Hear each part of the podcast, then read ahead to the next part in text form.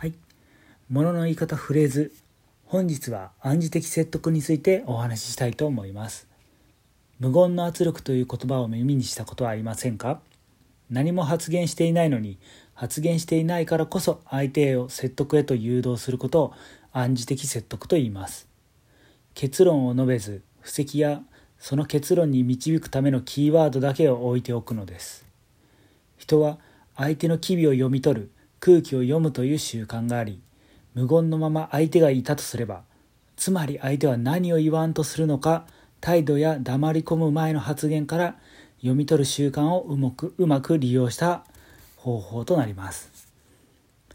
誰かの意見に反論したい場合無理です。それはやめましょうといった結論を先に述べてしまうと相手は考えを一言で否定されたように感じます。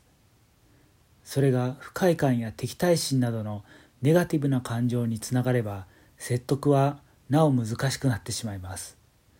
自分が結論を言わずして理由だけ述べるだけでも察してもらうことはできます。特に上司上の人を説得したい際には相手のメンツも潰さない配慮が必要となります。その時にもこの暗示的説得は使えると思います。それでは本日は暗示的説得についてお話ししました。ご清聴ありがとうございました。失礼します。